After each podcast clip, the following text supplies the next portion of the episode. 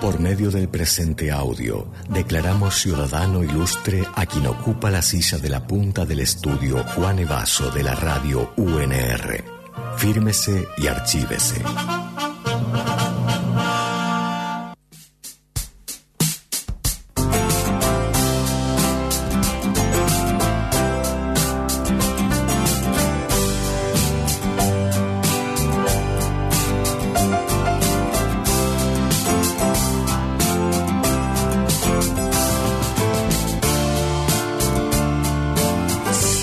La Milla es estudiante de enfermería y militante política LGBTIQ+, tiene 41 años, nació en Comodoro Rivadavia, creció en Río Gallegos y vive en Rosario desde 2003.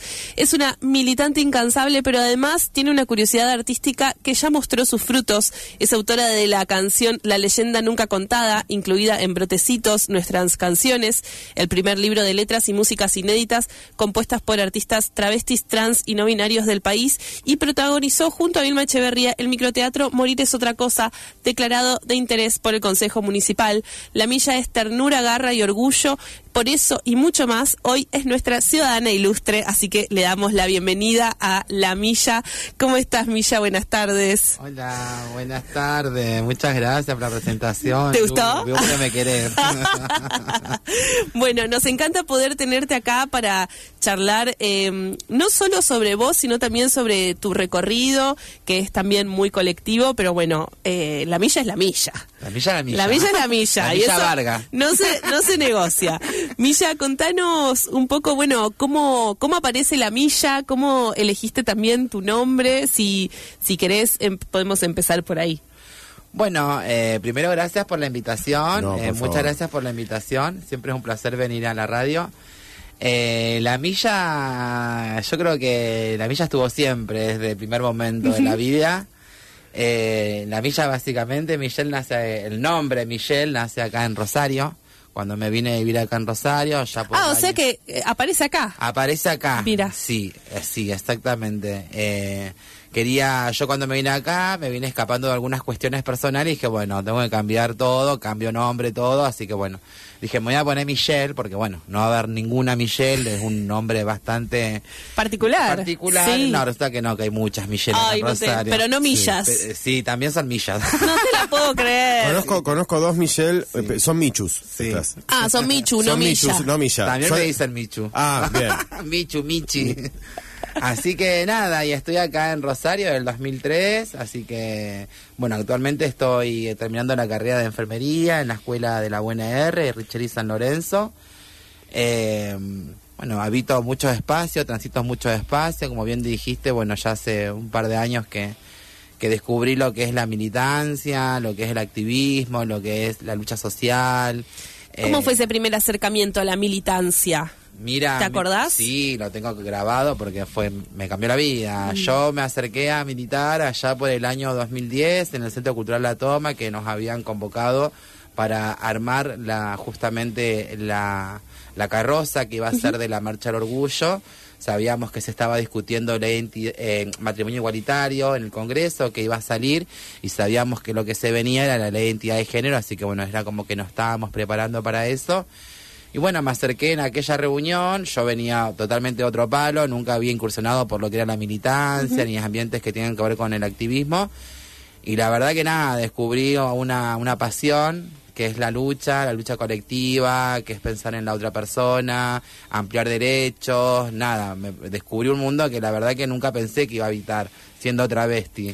Y te hiciste amigas, Muchas porque amigas, amigos en y ese amigas. momento, ¿cómo fue? O sea, vos tenías un grupo de pertenencia, tenías amigues, Y la verdad que yo cuando me, me más acer- enemigues, quizás.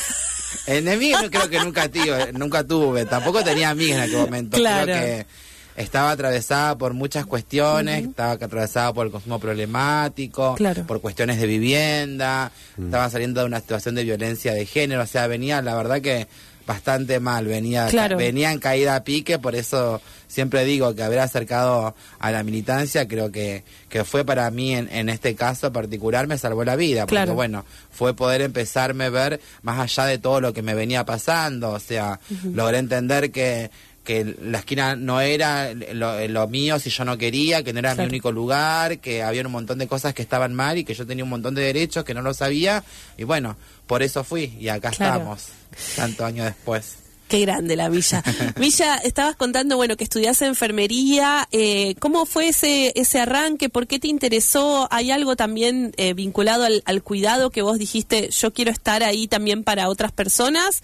¿O pasaba por otro lado? Porque también es como una forma de, de, de militancia, de alguna forma, la- el, el cuidado, ¿no? Hay en algunos contextos donde no hay, donde no lo hay. Totalmente. Yo creo que todos los, los espacios son espacios de militancia, todos los territorios son territorios de militancia, son espacios a ocupar.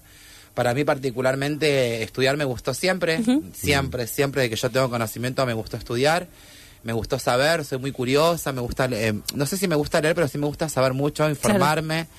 Eh, bueno, no tuve la posibilidad quizás de desarrollarme académicamente cuando era chica, porque bueno, mi, mi, mi identidad no fue un condicionamiento para la sociedad y bueno, fue cuestión de exclusión de, de todos los lugares, de mi casa, de la escuela, bueno, no, no, no, se, no, no pude estudiar cuando realmente correspondía y lo hice de grande, cuando pude, cuando eh, eh, empecé a, a proyectarme y dije, no, yo quiero estudiar, puedo estudiar, o sea, nosotros también podemos estudiar, más allá de un montón de cosas que, que sabemos que pasan dentro de lo que es el sistema educativo.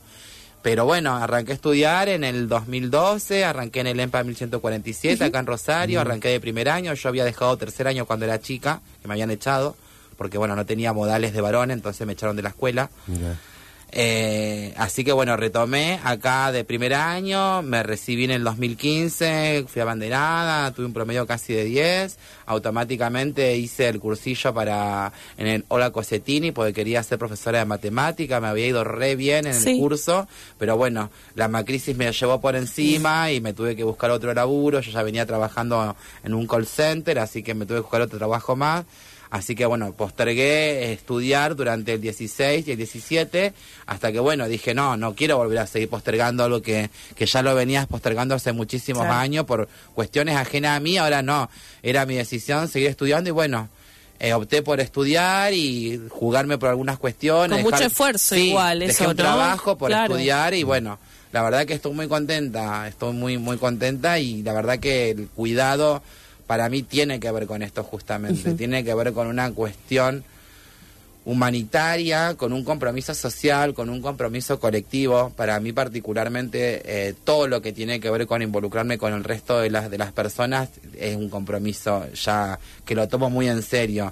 Y más nada, siempre llevando mi historia, ¿no es cierto? Claro. Mi bandera, mi identidad travesti como bandera y llevando toda mi historia y, y- y- y imponiendo nuestros, nuestro- nuestros cuerpos ahí en la universidad, de que nuestros cuerpos no se hablan, en la uni- menos en lo que es el sistema de salud. Claro. Sí. Todavía, lamentablemente, la facultad de... de- No acompaña en la formación. No, no, en- en- no, la verdad que no, la verdad que es una, una deuda pendiente que tiene el sistema educativo con con las personas que salimos por fuera de, lo binario, ¿no es Sí, cierto? sí, o sea, sí. porque yo hoy que estoy estudiando, que ya estoy a punto de recibirme, puedo decir que la verdad que se, se ve muy poco sobre lo que sale por fuera. Y no hablo solamente de la identidad de género, no se habla de las personas gordas, Claro. no se habla de las personas con discapacidad. Todavía los manuales están hechos con una persona eh, Eh, hegemónica. estereoti- hegemónica, estereotipada, Totalmente. hombre, mujer, Sí. esto es así, esto es así. Hombre, hombre pene, mujer Sí, vagina. y Por fuera de ese binomio no existe nada cuando sabemos No. que en realidad hay un abanico de diversidad. Entonces, bueno, me parece que esa es la gran deuda que tiene el sistema educativo académico.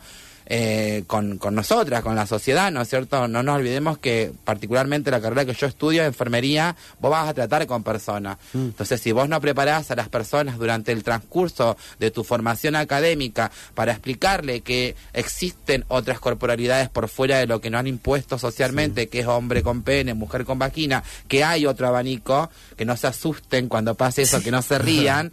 Claro. Eh, si no te lo explicas en la universidad, ¿en qué, ¿en qué instancia se le va a explicar eso a un profu- futuro profesional? Sí. Entonces, bueno, un poco mi, mi paso por, por, por la facu tuvo que ver con eso, con interpelar. Nunca, la verdad que cuando me anoté nunca pensé en terminar. No fue mi objetivo ese. Mi objetivo era transcurrir por la universidad y poder llevar más que nada mi historia. Y la historia, porque detrás de mi historia hay un montón de compañeras también. Obvio. La mía es la historia de un montón de compañeras.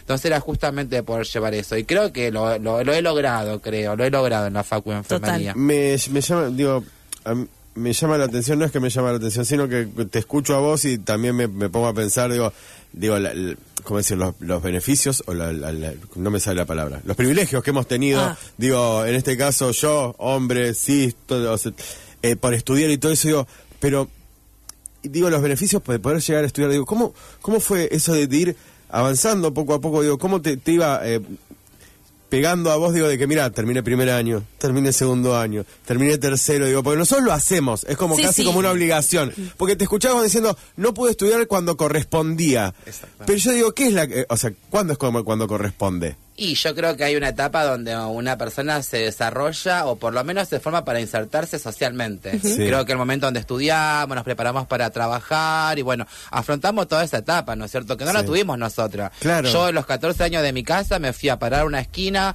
de la esquina a la, a la cárcel, de ahí estuve presa muchísimos años, hasta los 31 años que pude eh, aspirar a querer dejar de trabajar. Yo recién en el año 2016 pude dejar definitivamente de trabajar en la calle. 2016. Sí, sí, eh, O sea, hace poco. ¿Me entendés lo que te Sí. digo? Entonces, y yo lo pude hacer y me siento una privilegiada Sí. cuando no debería ser un privilegio trabajar ni estudiar. No. Realmente lo es, más para nosotras. Yo siendo travesti me siento privilegiada también porque la verdad que hoy poder estar trabajando, estudiando, alquilando, eh, la verdad que es un privilegio. Mm. Eh, y la verdad que a veces duele hablar así. Porque a mí me dicen, no, pero no es un privilegio, es un derecho. Sí, debería ser un derecho. Claro. Pero va a ser un derecho cuando sea para todos. Mientras Claro. tanto no va a ser un derecho, va a ser un privilegio para algunos nada más. Y es lo que nos pasa a nosotras básicamente.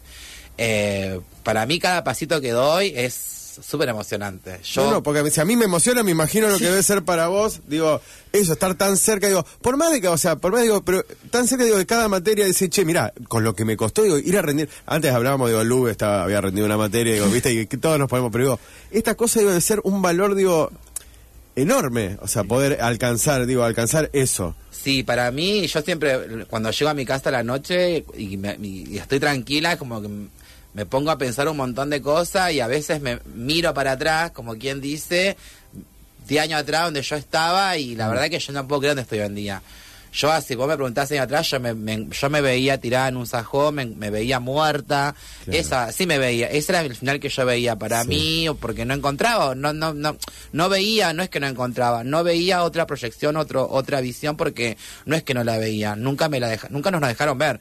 Claro. Históricamente, la sociedad nos impuso en ese lugar. Claro. No es que nosotras elegimos muchas veces ser trabajadoras sexuales, es lo que nos queda por hacer. Muchas veces no todas quieren estar para una esquina. No. Pero bueno, o a veces cuando sos travesti te queda o ser trabajadora sexual, vender droga o salir a robar. Claro. Porque no tenés otra opción, por más que vos quieras y que estés preparada y que estés capacitada. Por eso por ahí duele cuando la gente Claro, habla eso y habla sin conocimiento, Es- porque... Porque siempre la pregunta es, digo, vos me decís esto, eh, decís, no, bueno, pero podrían conseguirse un, un trabajo, dice, pero a ver, digo, si vos tenés un, un negocio, digo, vos que te sos tan, tan, tan, Tan tan, tan progre. libre, tan progre, digo, y vienen dos personas, digo, ¿a quién le das el trabajo? Claro. Digo- Pero aparte no, por eso te digo, a veces el, el discurso es muy lindo, desde lo discursivo queda Claro. todo muy lindo, pero en la, en la realidad no pasa eso. De hecho, nuestra gran eh, pulseada que tenemos hoy es con el sector privado. Sabemos que acá en Argentina, gracias a la lucha, hoy tenemos cupo laboral en diferentes niveles del Estado, Sí. pero bueno, el, el, el, el que se hace siempre, el que mira por otro lado, el privado. eh, Sí. que siempre termina también este, accediendo a, a- lo hegemónico, a lo, a lo que no se ve, o sea, cuando me refiero a esto digo, o sea, vos si vas a un privado, me dicen, no, sí, porque dicen, te- me dicen, no sé, en tal súper hay una chica trabajando de cajera. Claro, hay una, es una piba que tiene 22 años, súper hegemónica, Sí. que no se le nota lo traba, entonces, bueno, Claro. el- ahí pasa, entonces Claro. para, el- para el- la empresa no se lleva ningún problema. Si está porque- que no se note. No, que me contraten a mí. Claro, ¿me entendés Claro. lo que te digo? Entonces, muchas veces pasa eso. Sí. Por eso ta- también la gran pelea hoy en día, que hay una generación que es justamente la de mi edad, Sí. que, que termina quedando por fuera de todo. O sea, inclusive Claro. hasta el cupo laboral, porque eh, hoy, hay- hoy las compañeras que son más jóvenes tienen otras posibilidades. ¿Me entendés? Y está bien, porque para eso nosotras venimos luchando hace muchísimos años, para que... Sí, la- para que a las próximas le cueste cada vez menos. y que no le pase lo que pasamos nosotras, que Sí. no la echen de la escuela, que no la echen de la facultad, que Que no no, la o echen de la casa. Eso es lo que buscamos con la lucha. Nosotras ya está, lo que yo pasé ya pasé, o sea, no, nadie lo va, nadie lo va a remendar y lo va a reparar. Ya está. Yo ya los años perdidos lo- de la escuela los perdí, lo del trabajo ya está, no importa. Ahora nosotras peleamos por nuestra nueva generación y queremos, queremos que haya una una reparación por parte de la sociedad del Estado, porque realmente no es que no, una no quiso trabajar, no se nos dejó, se nos imposibilitó. Claro. O sea, hay una imposibilidad de desarrollarse como eh, parte de esta sociedad, ¿no es cierto? Milla, bueno, hay un proyecto de ley que está ahora también eh, por el que se está peleando, que tiene que ver con esa reparación histórica en democracia, ¿no? Por la violencia institucional que eh, vivieron eh, las personas travestis trans durante la democracia. ¿Qué, ¿Qué podés contarnos también de eso? Eh, Marcia es parte del programa, así que también nos ha comentado, pero bueno, pensando también en una generación que es la tuya, que también lo sufrió, porque hasta hace no tanto tiempo estaban los edictos policiales. Bueno, ¿cómo, cómo es para vos y qué significa estar también bregando por, este, por esta reparación? Primero como eh, travesti, como militante, es un orgullo ver a mis compañeras cómo se organizaron para poder empezar a rever sus historias, que no es nada fácil sentarse 50 personas y Claro. empezar a contar quién la pasó peor, a quién la torturaron más, a quién la violaron más en la comisaría, quién estuvo más años presa. Entonces, primero nada, es agarrar esa parte de la historia y empezar de eso a hacer eh, un recorrido que fue, que estamos hablando que esto pasó en democracia, porque sabemos que acá en Santa Fe somos pioneras en la ley de reparación para las compañeras que fueron exiliadas en la época de la dictadura militar, ¿no es cierto? Eh, que lo que se hizo básicamente es hacer uso de una ley que ya estaba, no se inventó nada nueva, y una ley que es la del año 2012, que es la reparación para las personas que fueron perseguidas en época de dictadura. Lo único que se agregó fue la figura de- por identidad de género que no estaba, porque estaban las personas perseguidas por cultura, por religión, no sé. Lo que hicieron las compañeras fue agregar la figura por identidad de género.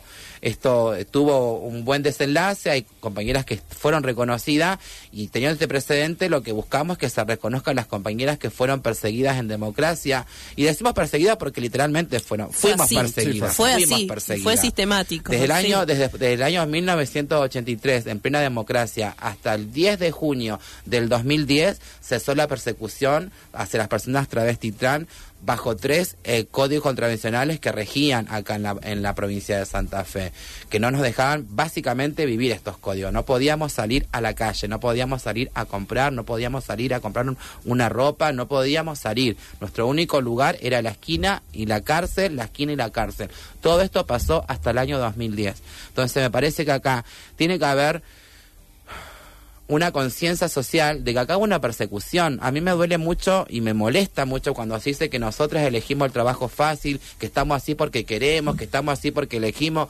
No, ninguna. Si vos te sentás con las compañeras a hablar, todas quieren, todas quisieron estudiar, todas quieren trabajar, o sea, hay una, una, una cuestión de que se, hay un imaginario social que se ha generado con la ley de identidad, de identidad de género, matrimonio igualitario, cupo laboral, que la gente cree que nosotros vivimos en Disney World, ¿me entendés? Y la verdad que estamos muy lejos de eso todavía. Por supuesto. De hecho, tenemos tenemos un marco legislativo súper interesante. Lo que no tenemos es la practicidad de ese marco Claro. legislativo. No se lleva a la, a la realidad. Ni la ley de identidad de género, porque todavía seguimos peleando porque hay lugares que desconocen la ley, que no la hacen respetar. Ni el cupo laboral trans, porque sabemos que todavía.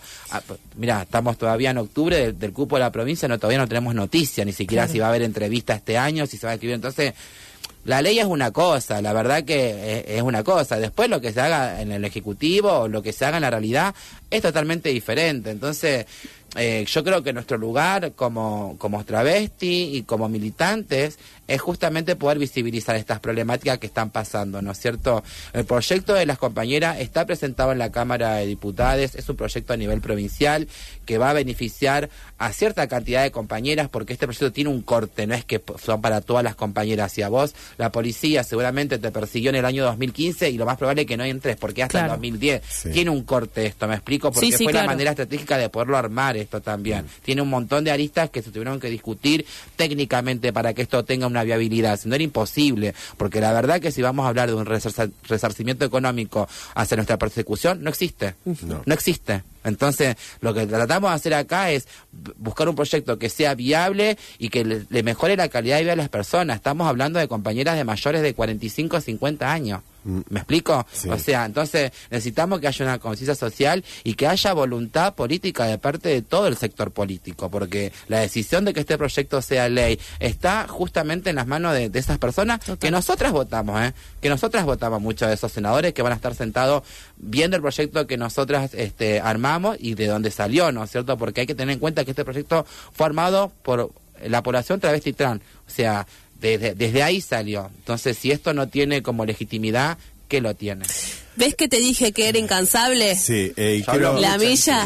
Sí, sí, eh, yo sé que te escuchamos, eh, realmente compartimos todo lo que decís, pero eh, es- nada, esto viene con, con, con algunas obligaciones. Sí, también. sí, porque O nos encanta que seas Sí. nuestra ciudadana ilustre, Sí. pero vos tenés, ade- además de todas estas responsabilidades que decís, otras nuevas. Nuevas, sí. Y vas a tener que vértelas con la voz del pueblo. Vos, ¿cómo estás? Hola, buenas tardes.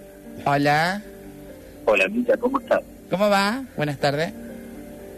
El pueblo tiene algunas preguntas. Dos preguntas. Escucho. Hoy, sí.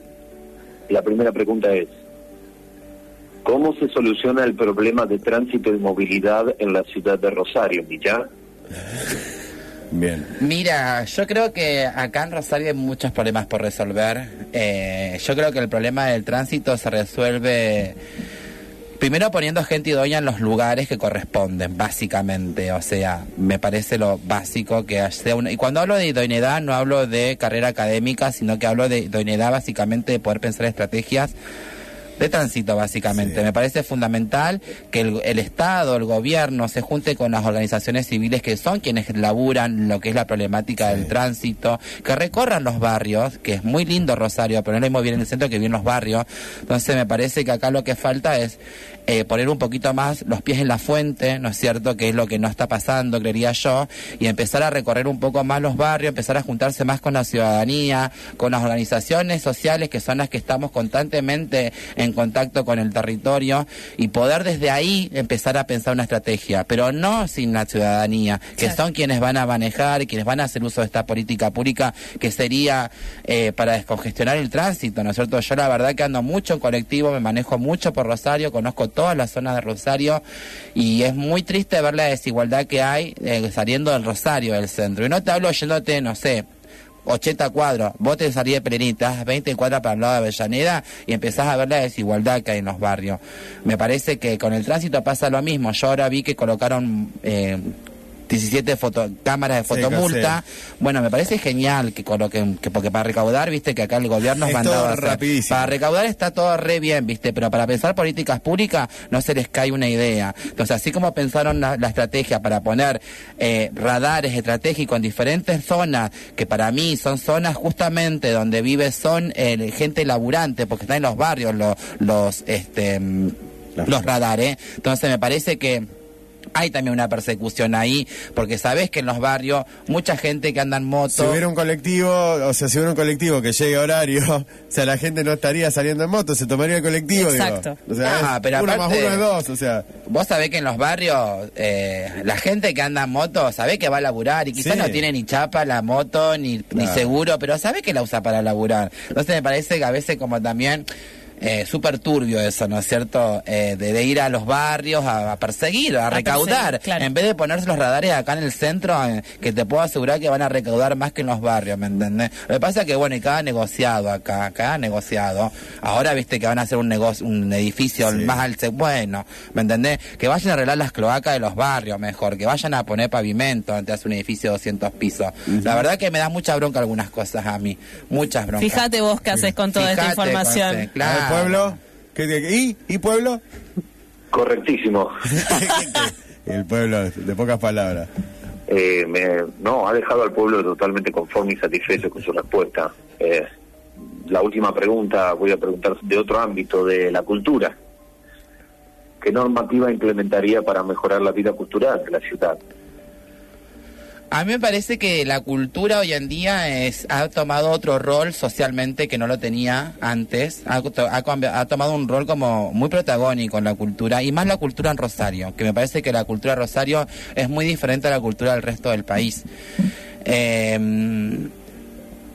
me parece que volvemos a lo mismo, me parece que se, le- se legislan para algunos sectores y no para todos, porque a veces, no sé, yo por ejemplo, yo trabajé, fui asesora de una concejala hace dos años aproximadamente, y cuando estábamos en plena pandemia habíamos armado un proyecto, presentamos un proyecto que era la, regu- la regulación de los espacios públicos. Sí. ¿Quién regula eso? ¿Quiénes usan y quiénes no? ¿Por qué algunos sectores de la población pueden usar los espacios públicos y a otros se los corre con lagún, les, les cortan la bajada de luz de las plazas? Entonces vos ahí te das cuenta que, que no es tan todo eh, igualitario como parece. A mí me parece que eh, culturalmente eh, hay algo que el gobierno se está perdiendo, que no lo está pudiendo capitalizar, que no lo está viendo, lo tiene en, la- la- en el frente de sus narices y no lo ve porque no no lo piensan, ¿me entendés lo que te digo? O sea, yo que no, no vengo mucho del pueblo de la cultura, la verdad que estoy asombrada del movimiento cultural que hay en Rosario. Y te hablo de Rosario, ni siquiera te hablo, no sé, de Santa Fe o de, de Rosario.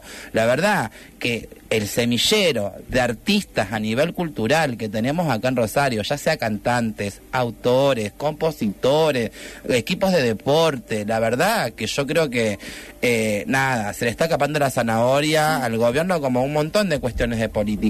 La verdad que hay eh, la, la cultura rosarina está organizadísima, muy organizada, está muy organizada la cultura rosarina, al menos de parte de la sociedad.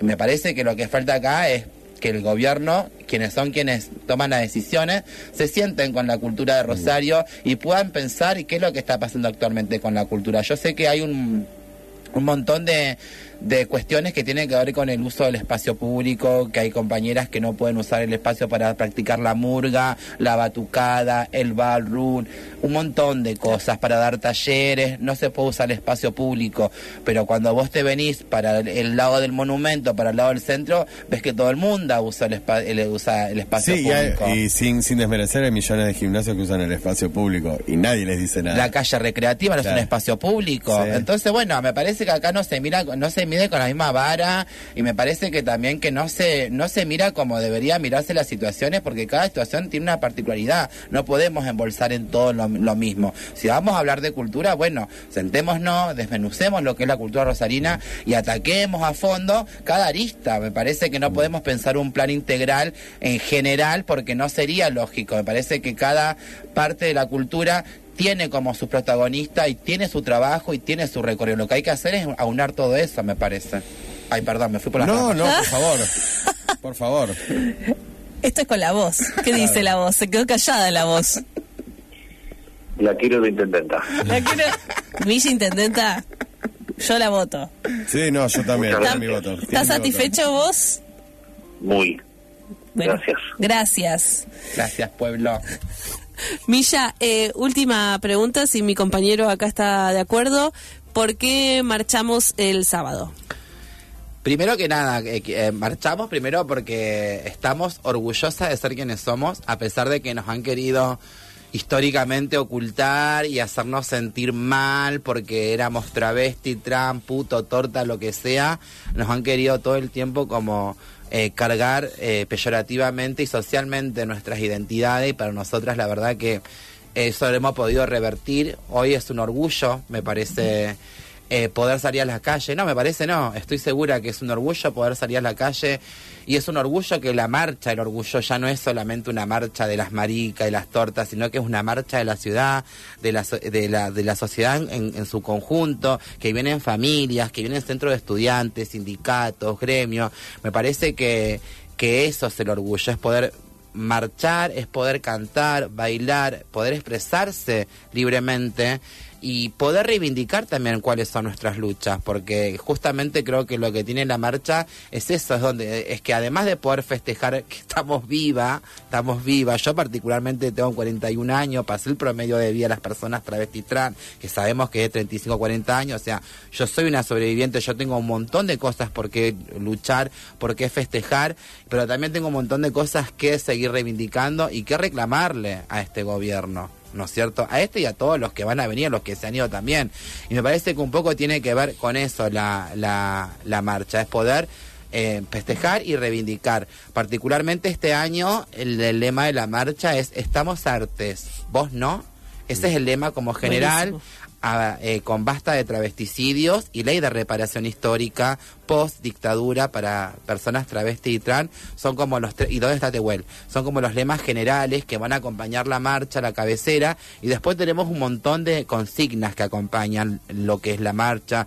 Trabajo sexual es trabajo preservativos para vulvas educación sexual integral eh, ley eh, ley de aplicación de VIH la nueva ley que se aprobó. Bueno hay un montón de cuestiones que Que se- falta su aplicación, sí, su y que están ahí Así que bueno, estamos muy contentas. La marcha va a ser el sábado primero de octubre a partir de las 13 horas con una gran feria en Plaza Libertad, Mitre y Pascua a partir de las 13 horas y a partir de las 17 horas vamos a marchar más de 50 mil personas, más de una decena de carroza. Vamos a, a marchar por Mitre, Pellegrini hasta Buenos Aires, de Buenos Aires hasta Córdoba y vamos a terminar en el, par, en el parque de la- del, del monumento, Del monumento. no en el patio de la, de la Sí, sí, sí. frente.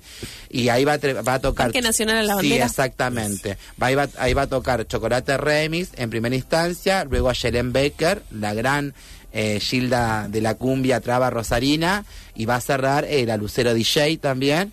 Eh, así que bueno, nada, este año nos las traemos con, con la coordinadora, que quiero mandarle un, un saludo muy grande a mis compañeros de, de la Corte, Orgullo Rosario, que la verdad que, que año a año venimos creciendo, no solamente en cuestión de, de- de gente que se suma a organizar la marcha, sino en cuestión política. Venimos dando discusiones políticas internas que nos hacen consolidar como, como organización y como colectivo en Rosario, ¿no es cierto? No olvidemos que Rosario siempre va un paso más adelante en lo que es materia de diversidad.